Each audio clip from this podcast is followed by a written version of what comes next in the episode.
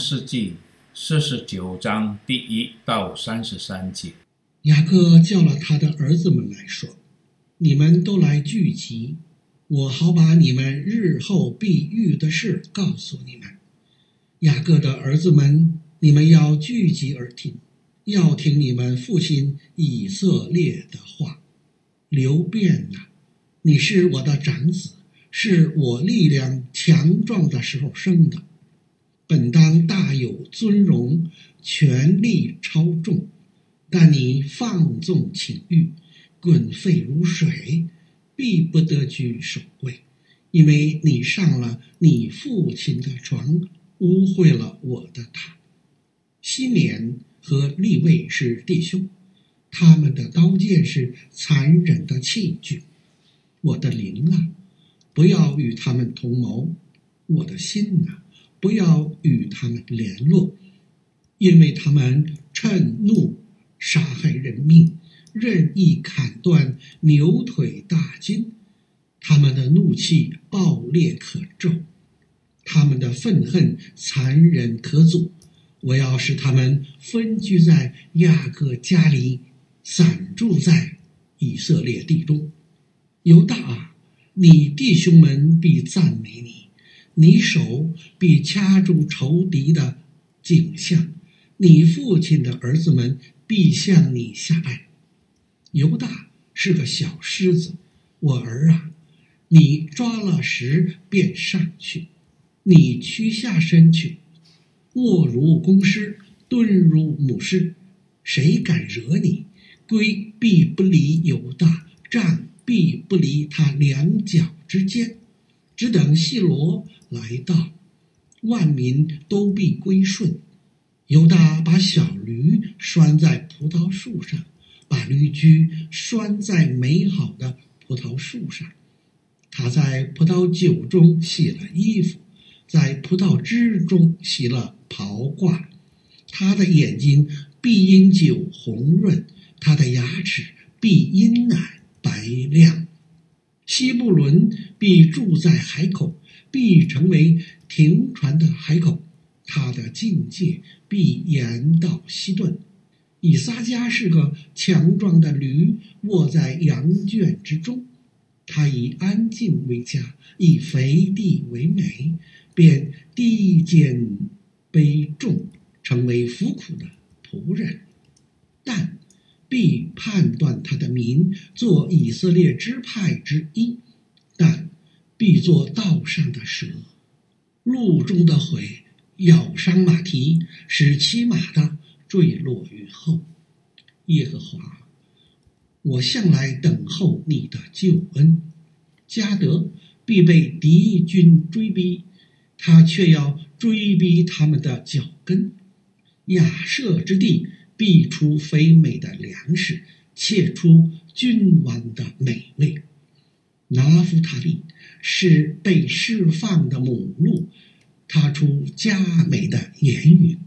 约瑟是多结果子的树枝，是全旁多结果的枝子。他的枝条探出墙外，弓箭手将他苦害，向他射箭，逼迫他。但他的弓仍旧坚硬，他的手健壮敏捷。这是因以色列的牧者，以色列的磐石，就是雅各的大能者。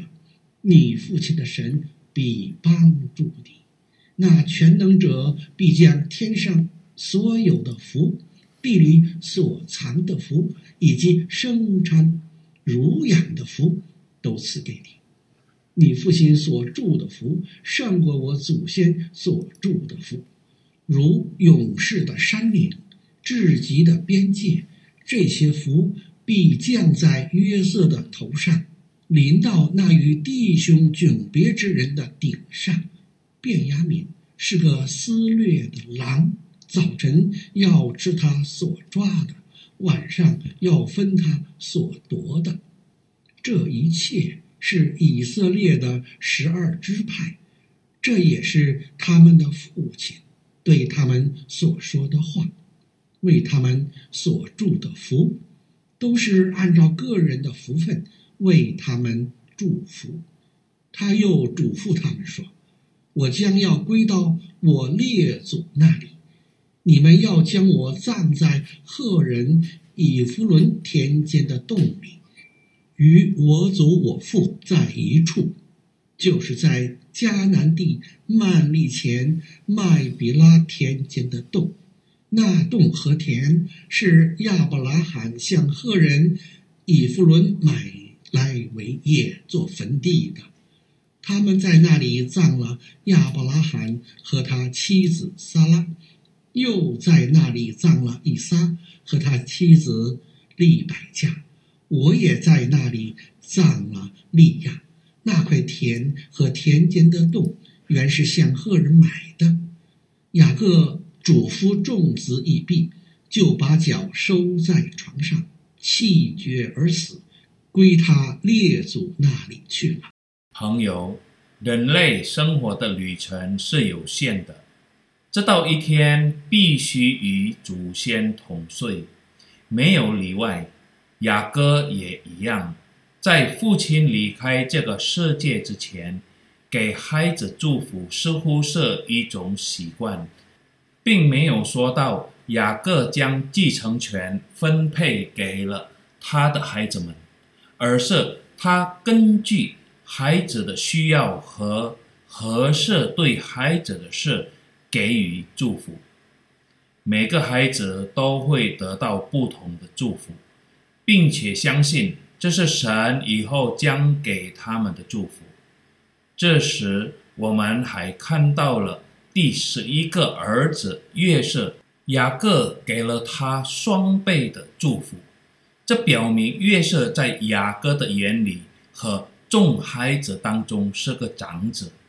此外，雅各还要求约瑟将他葬在父亲和祖父的坟墓里，就是葬在迦南地曼利前的麦比拉洞。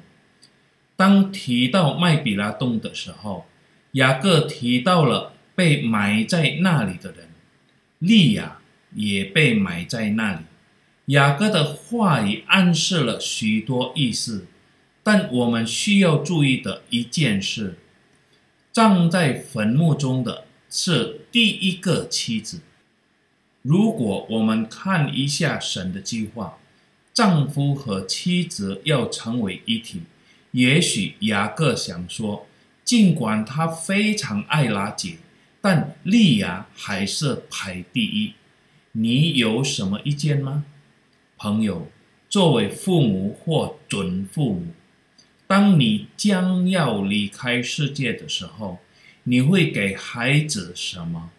我们要向亚伯拉罕、以撒和雅各学习，根据我们的信心，给孩子们神的旨意，给他们最美好的祝福。阿门。